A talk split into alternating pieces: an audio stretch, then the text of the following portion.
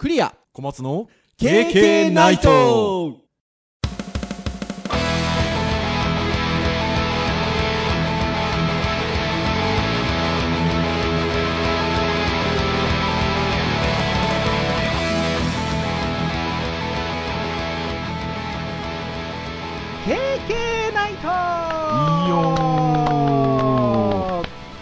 ということで288回目の配信となります。お届けをいたしますのはクリアとはい小松です。どうぞよろしくお願いいたします。はいよろしくお願いします。はーいということでもう3月も配信としては4回目ということで3月の配信最後ですかね、まあ2020年度という言い方をすると 20年度の最後の配信ということで。はいはいございますけれども、まあ、小松先生の魔法の編集がうまくいって 配信がされていれば、えー3月25日に配信されてますかね。木曜日に配信されてるかなというところなんですけど、小松先生、23日、アップル製品出ませんでしたよ。そういえばニュースなかったな。2週前の配信もうねびっくりですよ。もうあれだけねあのリーカーの有名なリーカーの方もね97%みたいなところのリーカーの人たちがもうやると。2パー2パー。もうそれがねありませんでしたね。なんか逆にイベントなしで発表だけあるかなとも思ったんですよ。商品がポーンって出ちゃうかなとも思って最後の一縷の望みをかけてたんですけど出ませんでしたねなんかあれなんですかね仕切り直したんですかねもしかした多らね。分なんかあれなんですって その有名なリーカーの方ね。イベントなかったら髪剃るみたいなことで言ってたんですって。はいはいはいはいだから剃るんですって。でなんか一緒にみんなでそれライブ配信するから一緒にみんな髪切って髪の毛ドネーションしようぜみたいな。ああまあまあまあ。話があるみたいで。いい話ではありまなすけど。かなかいい話だなと思いつつ外れて。でも多分なんですけどその方に限らず有名な記者の方とかも23日やるって言ってたのではい。多分おそらく本当はやるつもりじゃったんじゃないかなっていう気がするんですけど多分まあそういう予想がいくつか出てるんですけどやっぱほら今世界的巣ごもりなのでそもそも、あの部品が今ほら掃除で足りてないじゃないですか。そこで多分発表すべき製品はあるんですけど供給できないっていうことでちょっと見送ったんじゃないかなって気がするんですよね。う、んなるほどね。うん、だから最近のここ数日のニュースを見ると4月に発表するんじゃないかっていうニュースがやっぱポコポコあって、このタイミングで発表したかったけど供給できるレベルまで行ってから発表するんじゃなかろうかなっていう感じになってんじゃないかなって気がするんですよね、まあ、だから噂のあった iPad Pro はいだったりはね多分4月まあこの春には出るんじゃないかなとは思うんですけどね。うん。ん。エアタグズはどうなんですかね。ずーっと来てて今回ねまさに出るんじゃなかろうかってかなりの角度で言われてましたけどね。まあ出してもいいと思いますけどね。なんか売り時があるんですかね。ねえ。ってなところなんですが。まああの万歳なしよだったということで。はい。はい。ぜひまあでも多分出るんじそのうち出るんじゃないかと思いますので。はぜひあの皆さんもゆるく期待していただければなというところでございますよ。はい。そんなですね、えーオープニングトークをしたところで、じゃあ今日何の話をしましょうかっていうことなんですけど、今日はターンでいきますと、ウェブ会ということで、はい。はい。まあ、あの、いろんなウェブにまつわるお話を、まあ、毎度毎度しておるんですけれども、まあ、なかなかね、私どももね、いろんな話をしてますとね、ネタが切れると言いますか、何の話をしようかっていうところで、ま、いろいろこうネットを参照したりとかもあのするんですけど、僕、時々見るサイトなんですけど、あの技術評論者さんっていう出版社さん、えーございます。まあ、私で言うと、あの、デジャリボンっていうのがね、長らくシリーズズで出てましたけど、あの、技評さんから出してたので、僕も過去昔に出した本は確か技評でしたねあー、フラッシュの方ですか、ひょっとして。そうですねあ技評さんですか？あら、そうですか。でもやっぱり技評さんっていうと、まあ、出版社の名前からしてそうですけど、やっぱりね、コンピューター関連のね、うん書籍はね、古くからね、まあ多い出版社さんで、で、やっぱりでもね、ウェブって流れはあるので、なんで出版社さんもね、あのそれぞれやっぱりウェブサイトであったりとか情報発信ってしてるじゃないですか、今。うん、っていうことで言うと、技術評論者さんに定番記事というか、週刊ウェブテック通信っていうあのページがあるんですよ。はいはいはい、でこれ毎週そのウェブに関連するキーワードのランキングで記事を紹介してくださったりとか、なんかウェブネタ、ちょっとクスッとくるようなウェブネタ紹介してくださったりとか、はいはい、なんかウェブのサービスを紹介してくださったりとかっていうのを、あの毎週実は発信してくれてるんですよ。なので、僕もね、こう毎週毎週こう欠かさずっていう感じではないんですけど、時々こう、つらつらっと見て、へえなんていうことで参考にさせていただいたりしてるんですけど、まあこの3月っていう配信で言うと、今収録をしてる時点で3週分記事が出てまして、なんかね、編集会議で小松先生と見てると、あ、これもあって、あれもあってみたいなね、まあ、まさにそのキーワード5つランキングの記事を、あの海外の記事あの紹介してくださっててっていう感じなんですけど、その中になんかこう、ちょいちょいこう気になるキーワードが あるんですよね。はい。なので、まあちょっとこの、今回はえー、週刊ウェブテク通信の3月の、ちょっとこの収録時で配信されているちょっと3週分の記事なんかっていうのをちょっとつらつらと参照しつつ、その中で語られてる Web に関するキーワードについて、KK でゆるりとお話をしようかなという。はい。でもなんかこういう回があってもいいですよね。うん、なんかいろんなこうところに目を向けるって意味で言うと、こういう一個のものにキュッてやるよりも、こういう会があってもいいのかなって気がするので、知見を一緒に広めていきましょうっていう感じで、ちょっと皆さんお聞きいただければなというところでございます。はい。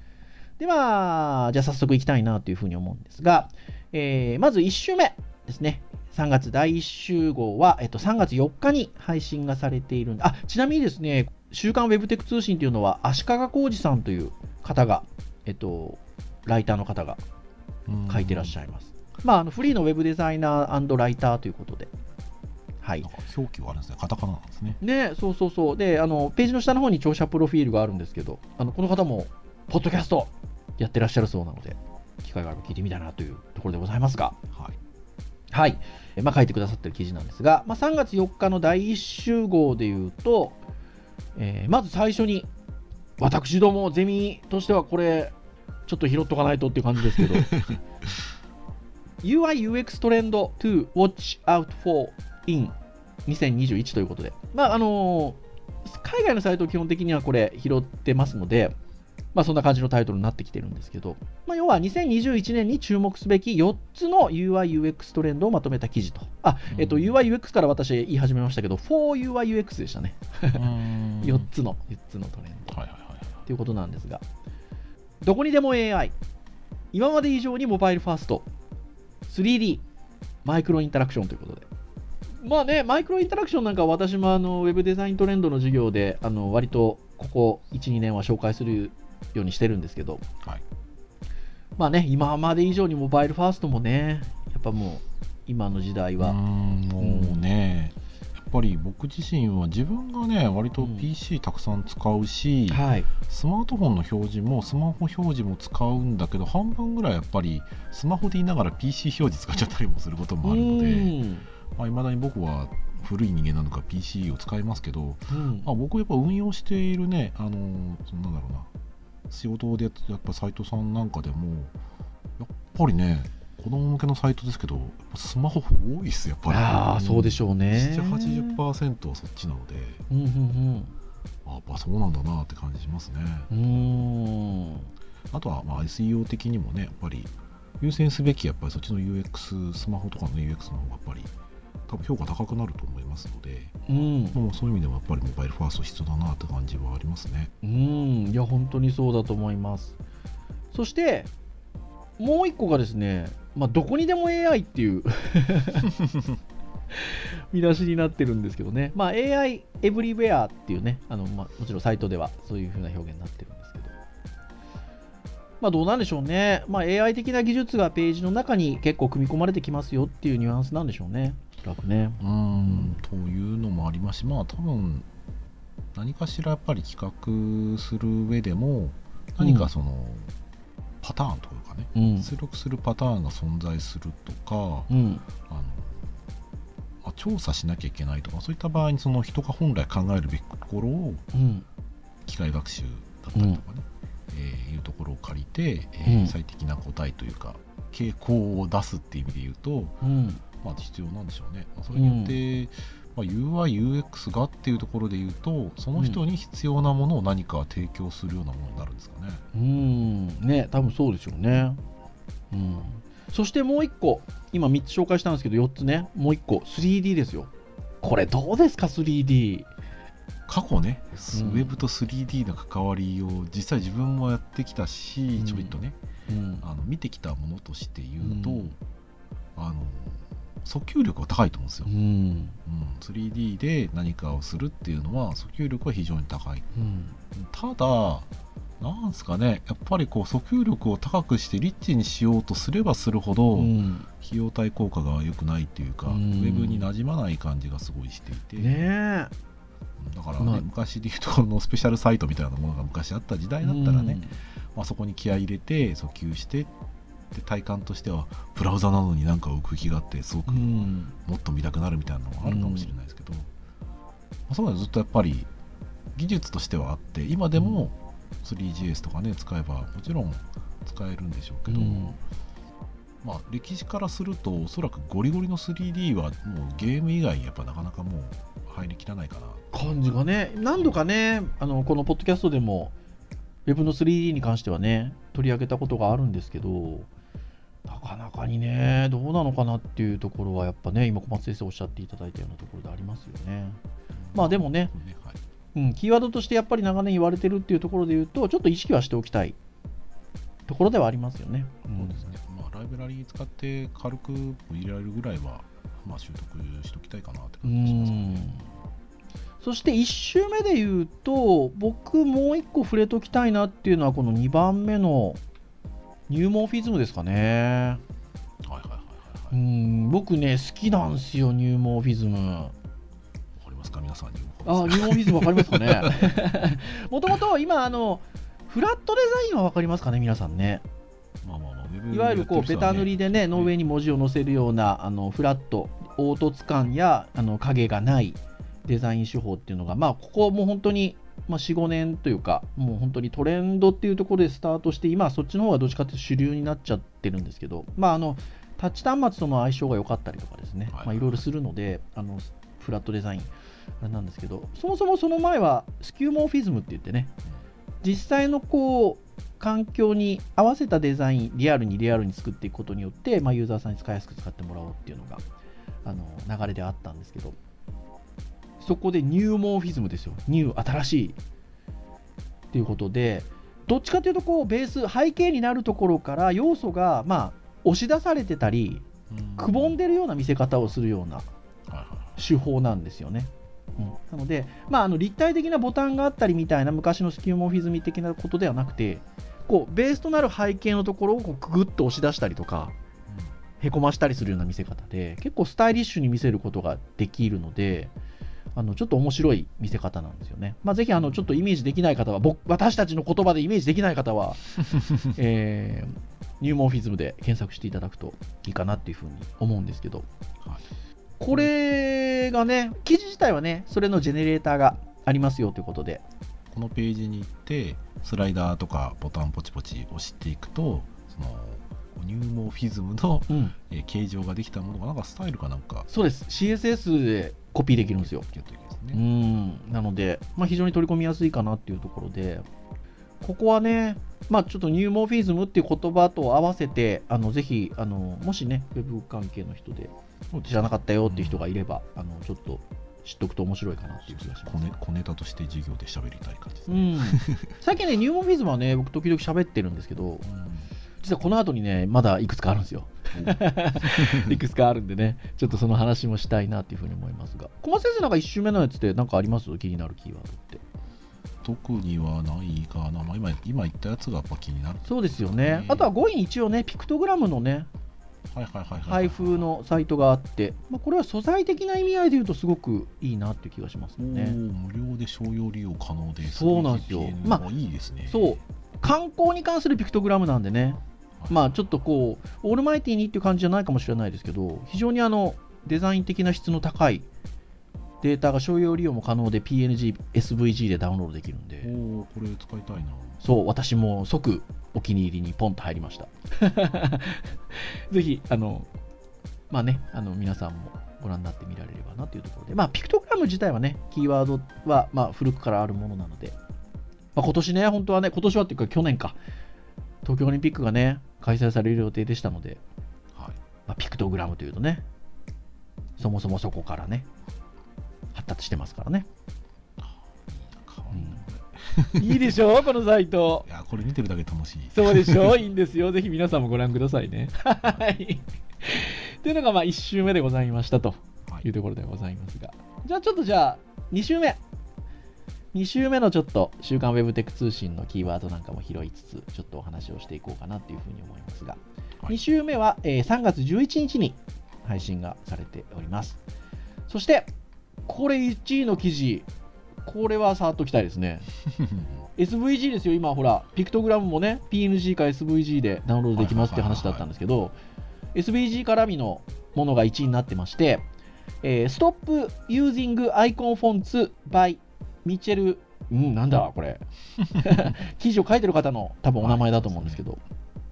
アイコンフォントを使うのをやめましょうっていう結構過激なタイトルになってるページなんですけど、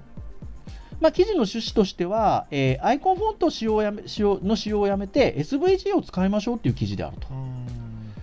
そして、えーまあ、アイコンフォントの問題点と SVG の良い点、まあ、SVG を使うときの注意などを解説していますということで、はいはいはいまあ、非常にあの、ね、SVG もね、あのー、まあ、本当によく使われるようになりましたけど、うんまあ、他の JPEG、GIF、PNG に比べると、ひょっとしたらまだ馴染みのない方もね、いらっしゃるかもしれないので、まあ、ぜひね、こういうページで概要説明なんかもされてますのでね、ご覧いただくといいのかなっていうふうに思うんですけど。まあ、割と意外意外というか、あそうなんだって感じはしましたね。でも、うん、本当そうですよね。で、そのアイコンフォントをやめましょう、まあね、その見出しとしては非常にキャッチーというか刺激的なタイトルになってますが、まあ、アイコンフォントと比較して SVG の良さを以下の項目で説明していますということで、まあ、あの5つほど箇条書きで書いてあるんですけど、えー、すぐにレンダリングされる。で、アクセシビリティの向上。メンテナンスが簡単。鮮明にレンダリングされる。なんかね、1番目と似てますけど。で、CSS で完全にコントロールできるということで5つ挙げてあるんですが、これ確かに言われてみれば本当そうですよね。まあそうですね、うん、どどの辺がまずいのよっていうのを、ね、編集会議クリア先生話したときに、うん、あまあダウンロードがねあそうか。アイコンフォントの場合はアイコンのフォントで使っているフォントをダウンロードしなきゃいけないからそのラグが確かにあるような、うん、そうですよねまあ、あとは結局制御はあくまでもあのフォント扱いなので単色であり、文字サイズで制御するっていうところでいうと、うん、同じ行にね文字サイズと合わせてちゃんとそのサイズになるかって言ったら調整必ず必要になっちゃう、そうその辺の話をね結構小松先生があの編集会議の時になさってらしていやまさにそう本当そうですよね。だから3番目に割と近いんですかね。メンテナンスが簡単っていうふうに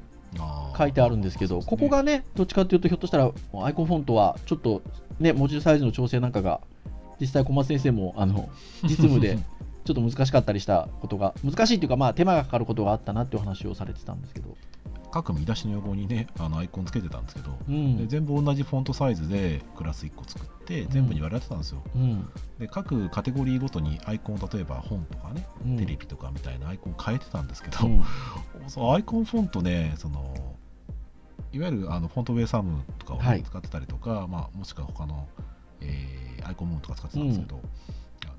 で実際に使ってみたら、うん、フォントサイズ同じなのにそれぞれ、うん、あのフォントの大きさがあのアイコンの大きさがそれぞれちょっとまちまちだったりとか。いやそうですよね、うん、ベースライン的なところは若干ウェイトがちょっともうちょっとやりたいなもうちょっとやりたいなって細かい調整がやっぱつどつど必要で いや本当そうですよね。めんどくさかったですねそこは。でそこがやっぱね SVG だったらねもう指定してあげればいいですもんねまあ導入時点でねある程度もうそこはサイズできちゃうので、そうですねと導入楽かもしれないですね。うん CSS で完全にコントロールできるっていう、まあ、5つ目の項目っていうのはまさにそこかなっていうふうな気がしますよね。色色の調整もしやすいですしね。うんままさにね、なので。そう、アイコンフォントで僕結局やったのって、もともとのデザイン、最初ね、画像だったんですよ、それ。うんで画像はちょっと嫌だなと思ってフォントをウェブフォントにしましょうって言ってウェブフォントにしたんですよ、はい、ところがですよ、うん、あのなんかねそれがねこう白抜きになったんです白抜きっていうか白のこうアウトラインがちょっと周りに入ってたんですね。はいはい。でどうするかって言ったら結局ねドロップシャドウの白をこう複数入れて、はい、角度をその上側に入れたり下側に入れたりとかっていういろんな角度のシャドウを入れることでこう白いアウトラインを周りにつけてたんですよ。ほう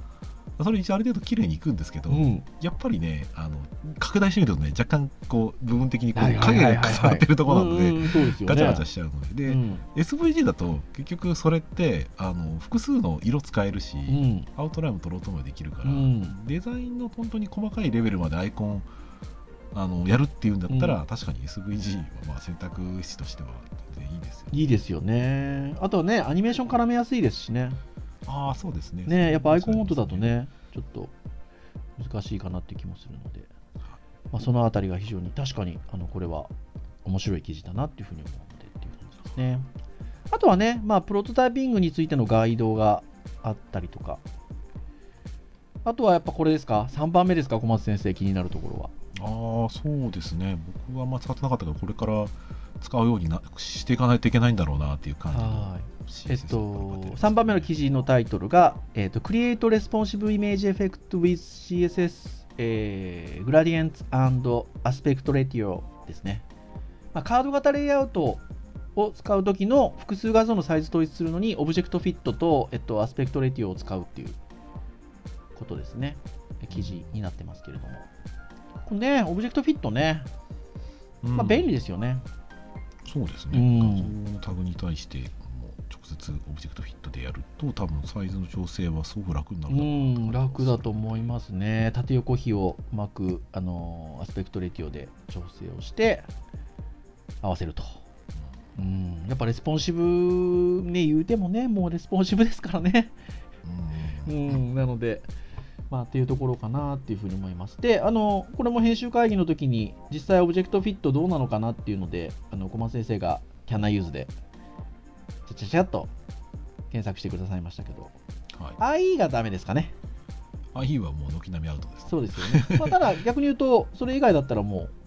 大丈夫かなっていう感じですね。そうですね。よっぽど古いブラウザ使ってなければ、基本的にはもうここ数年レベルで全然全部使えますからね。うんなので、もちろんね、使いどこっていうのがあるんでしょうけど、まあ、まあ、ここでいうカード型レイアウト、カード型レイアウト皆さん分かりますかね？あのタイル上に並ぶようなね、見せ方よくしてるサイトあると思うんですけど、はい、まあ、ああいうのってやっぱり画像のサイズとか綺麗に合わせたいんですよね。そうね、そういう時にねあの、すごく便利であるっていう感じですよね。で、当然ほら、中で使う画像が、サイズが同じかどうかっていうのがわからないので、もちろんその画像グラフィックソフトでね、編集して揃えりゃいいんですけど、なかなかそれもね、手間な場合がありますので、うん、その場合にこの CSS 側で制御してあげると非常にこう楽だと。効率がいいということで。そしてですよ、僕これ語っときたいんですけど、4番目ですよ。グラスモーフィズム。ほら来ました、第2弾。なんか聞いたぞ。1周目でスキューモーフィズムが紹介されてたんですけど、あ、えーと、ニュあごめんなさい、ニューモーフィズム、はい、もうね、ぐちゃぐちゃになってきましたね。はい、えー、ニューモーフィズムがあの紹介されてたんですけど、えっと、これもですね、実はジェネレーターの紹介なんですけど、さっきのニューモーフィズムのジェネレーターと全く同じ、あの、ベンダーさんっていう言い方したらいいのかな。ところが、まあ、あの、発表してるジェネレーターで、えー、グラスモーフィズムのジェネレーターで、はいこれもだから CSS で書き出せるんですけど、そもそもグラスモーフィズムって何ぞってことなんですよ。ちょっと背景がガラスのようにこう、ちょっとぼやっとぼやけるような半透明の領域を作ったような見せ方をするのがグラスモーフィズムうんですよ。イメージ的には何ですかね、今あんまり見ないかのすりガラス的な感じになるんですかね？そうですね。すりガラスっぽい感じです、まさに。どうなんだろうな、結構、モバイル用のっていうか、スマホ用の、スマホ用って言い方あれなのかな、アプリとかのインターフェースとかで割と使われてるかな。僕ね、このグラスモーフィズムって、うん、レイアウトをするときにちょっとね奥行きのあるデザインちょっとしたいなと思ったときに、うん、その写真とかの上にね文字とか置くわけですよ。ね、うん、文字とか置いたらあの明るいところと暗いところでコントラストがやっぱりあ合う場所と合わない場所があるから大体その後ろに黒の半透明とか白の半透明とかを引いて、うん、あのコントラストを高めてやってたりしたんですね、うん、それと何が違うのよと思ったんですけど、うん、さっき言ったすりガラスのように後ろはぼやけてるっていうのがちょっと違って、そう僕が引いたのは単純に透明半透明だからクリアなんですよ割と、はい。うん、薄くなるだけで。うん、でこっちはこうすりガラスっぽくなんか後ろがぼやけるので、はい、より後ろのそのコントラストがにじむ感じで結構いい感じになるなっていうのがあるので、うん、何気ない感じではあるんですけど、うん、今後ね特にその VR とかのなんかインターフェース考えるのところでは割とありがね、あそうそうそう。やっぱねあのちょっとこう浮遊感が表現できるんで、うん、階層構造とかね。その辺が割とこう、うん、グラスモーフィズムは面白いんじゃなかろうかっていう気がします、まあ、さっきのニューモーフィズムもそうですけどこの辺はね少しこうデザイン的なスタイルとしては比較的新しい見せ方ですけどちょっとこうキーワード的なことも知っといたりするとなんかね自分のデザイン的表現のちょっと広がりが出てくるかなっていうのがあるのでちょっと言葉だけでも取り上げておきたいなと思いましたけど、まあ、あのさらに言うと、えっと、どっちも今、ジェネレーターが紹介されてますので、はい、ちょっとね、CSS で使ってみるっていうのは手ですよね。ってなところでございました。はい。はい、じゃあ、3週目いきましょうかね。はい、えー、週刊ウェブテック通信、えー、3週目なんですけど、3週目、横間先生、なんか気になるやつありますか？そうですね、まだちょっとあの細かく記事読んでないんですけど、うん、気になるところと、僕、2番がやっぱりちょっと気になるかなというところですね。おほうほうほうほうそうその CSS in JS のライブラリ紹介してるっていうところで、はい、このなんですかね JSX とそのスタイルドっていうところの組み合わせとかで、うん、それが何が良くて何が悪いのかっていうところちょっと見てみたいな感じはありますね。まあ、非常にこう早く作るっていう目線ではいいんだけど、まあ、長期的なメンテナンスでやっぱり良くないっていうなると、はいはい、結局一長一短あるんだなっていうところはあるので。まあ、そこはちょっと知っておきたいなってこの辺ね結構割と僕は深い話なんじゃないかなって気はするんですよね。まあそのここで語られてるタイルウィンド CSS ですかね。うん、そうですね。多分ね、テールか。テールウィンドか。これに限らずですよね。そのいわゆるこういったものって、効率は良くなるとは思うんですよ。はい。うん、なんですけど、まあ、まさにね、長期的なメンテナンスみたいなところで言うとね、どうなのかっていうのは、まあ、これに限らずの結構ある話で、なんかどう解決していくべきなのかなみたいなところってやっぱこういう記事にこう目を通しておくだけでやっぱ考え方がちょっと醸成されるのかなって気がするので、うん、もうちょっと読み方はあれですけど、うん、テールウィンド CSS のあのキーワードで聞くとコリスさんとかでも記事があって、はいはいはいはい、そういうとこ読んでるとね確かにその世界を起きる議論、うん、将来性はあるっていう部分といやいや使いづらいだろうっていう部分両方ともなんかありそうな話があるので、うん、ちょっとこういう業界で仕事してるところでいうと使う使わないにしても、うん、こういう議論があるんだなっていうところそうそうそうそう。なんかだから、こういう。のってひょっとするとその固有名詞の技術にあんまりこう着目しすぎない観点で見ておくといいのかなって気がするんですよね。うん、なんかどういう技術でも起こりがちな話なのかなって気がするので。なんかさどういう観点で論じられるのかなっていうとこってなんか知っとくといいのかなっていう気が僕もしますね。で、私はですよ、やっぱね、あれですよ、ニューモーフィズムときて、グラスモーフィズムときたら、はいはい、この1位のやつちょっと触っときたいなっていう、はい、この3週目の1位が、オーロラ UI が今度紹介されてるんですよ。オーロラ UI 分かりますかね、皆さん。この聞いてるリスナーの。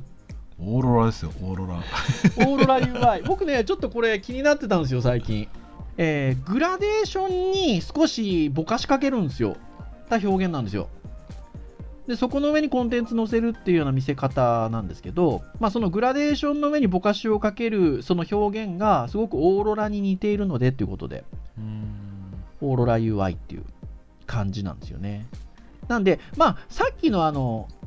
グラスモーフィズムのちょっともう一個先行ってる感じっていうんですか？ガラスのすりガラスみたいなぼかしを加えて上のコンテンツをこう浮き立ったように見せるっていうのと割と近いかなと思うんですけど、はい、そのぼかしの奥にグラデーションがあるっていうはい、見せ方ですよね。で実際でもこのオーロラ UI みたいなものを日本のサイトでこう持っていこうとするとややどうかな合うのかなっていう気はするんですけどジャンルは選びそうですね。うんジャンルは選びそうですけどね。まあだからどっちかっていうと日本のサイトでも使えるかなイメージできるかなっていうのは先ほどの2つの方がまだイメージができるかなっていう気はするんですがあの見せ方としてトレンドとして特にこういう見せ方があるよっていうのは知っておいた方がいいかなっていう気がするんですよねまさにこうニューモーフィズムとグラスモーフィズムのその先にもう一個あるものって感じがねすごくするかなっていう気がしますね。実際そのあのここの記事にもねそういうふうに書いてあるんですよね。てなところですよ。まあ、ちょっとねうちの学生とかにもちょっとこう 取り入れてもらいたいですねうん。あとはね3週目は実は僕小松先生さっきベスあの2位の記事ね上げてくださって、はい、今私1位の記事とあのちょっと捉えたんですけど345とそれぞれね実は興味深いんですよ、実は。そうですね、どれも話がありますね。ね3番目は、実は、えっと、Why does a design look good? ということで、なぜデザインがよく見えるのかっていう、まあ、あのタイトルの記事を紹介してくださってるんですけど、はい、これ、ニールセン・ノーマングループの記事ですよ。小松先生。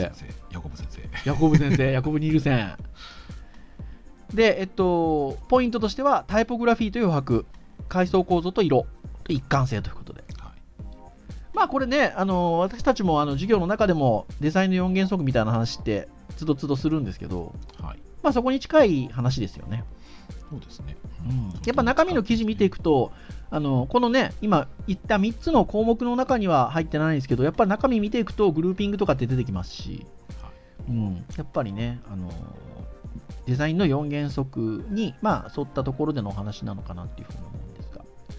ベーシックなんですけど、面白い記事になってるので、うん、ぜひこのあたり見ていただきたいですね。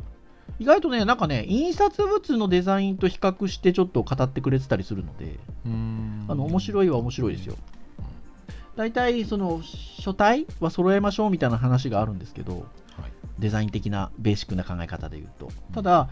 割と複数の書体を組み合わせることによってその情報の種類をちゃんと切り分けて見せるみたいなことができますよっていうことが語られてたりとかですね。ちょっとねあの面白いんですよ実は。あのベーシックな記事なんですけど結構細かくですね具体的なサイトを例に出してあの紹介してくださってる記事なので、まあ、さすがにヤコブ・ニールセンさんの記事かなっていう。僕の考えで言えば、まあ、本当は複数あることで、ジャンルとかねばらつきがあって混乱を与えるっていうところがありますけど、うん、まあね、そうですね。ヤコブ先生がおっしゃるような多分そのフォント変えることによって意味合いを変えるっていう意味で言えば別にそこ変えてもいいわけですから、ね、うん。いや本当にそうなんですよ、ね、そう。ぜひその辺の記事読んでみてください。そして4番目の記事がクローンウォーズえクローンウォーズか。っていうサイトなんですけどこれ面白いですよね面白いですねこれ、ね、オープンソースクローンズ・オブ・ポピュラー・サイツっていうことで GitHub でね公開されてる要は有名サイトのクローンをまとめた記事っていう。だから Amazon とか Apple Music とかクラブハウスまで入ってますよ。最近話題の。あとは Facebook、Gmail、Instagram、Netflix などを HTML プラス CSS プラス JS で再現したコードを入手できるっていう。これね、で、小松先生ちょっと編集会議の時におっしゃってたんですけど、なんか Gmail みたいなサイト作ってよみたいな。昔ね よく言われます。できないのって いやいやいやみたいなできるかっちゅうねみたいなことなんですけど、まあどういう構造でできてるかっていうのをクローンのデータを、まあ、HTML、CSS プラス JS でデータをダウンロードできて検証できるっていう。まあ、面白いですね、うん、実際は、ね、結局すべてのサイトほぼ動的に作られてはいると思うので、うん、再現っていう意味では完全一致ではもちろんないんですけど、うん、ただそれぞれのあのサイトがやっぱり有名なサイトですし、うん、入ってる人もたくさんいるし、うん、っていうところで非常に多分完成度の高い HTML スタイルシートそれからまあギミックの分の JS なんかが、あの再現されてるっていう意味で言うと、それは非常に勉強になる いいソースだなと思いますので、ねまあ、ちょっと一人でこう中見るのはちょっと勇気が。何かしらこういうの見るね勉強会とかあってもいいのかなって気がします、ね、そうですね。確かにね。なんかそういうのやってみても面白いですね。うん、あなななんでそういうことを編集会議で言わないんですか？え そこまでたくさん話さなかったいやいやでも本当そうですね。なんか勉強会とかやると面白いですよね。うん。あなんかウェブっぽい。ってなところでそして、えっと、5番目の記事は、えっと、さっきの SVG 関連かなっていう感じなんですけど、え背景画像やパターン画像を作るジェネレーターで SVG か PNG でダウンロードできると。はいまあ、波の形、泡の形、円や星型などを、まあ、いろんな形カスタマイズして、えー、作れるという SVG ジェネレーターが紹介されているということで。これね、先ほどのね、ね、SVG が非常にメリット高いですよって話の流れからいくと、こういうのね、いいですよね。うん、SVG のアニメーションにも使えそうだし、うん、まあ、僕ピングで背景画像に使うものプロトタイプでもそうだし、うん、そのなんだろうなデザインがメインの人はまあ参考に使ったりとかもしくは一部ね、あの使ってみてもいいと思うし、まあ、逆にデザインメインじゃない人からしてみたらこういうところで、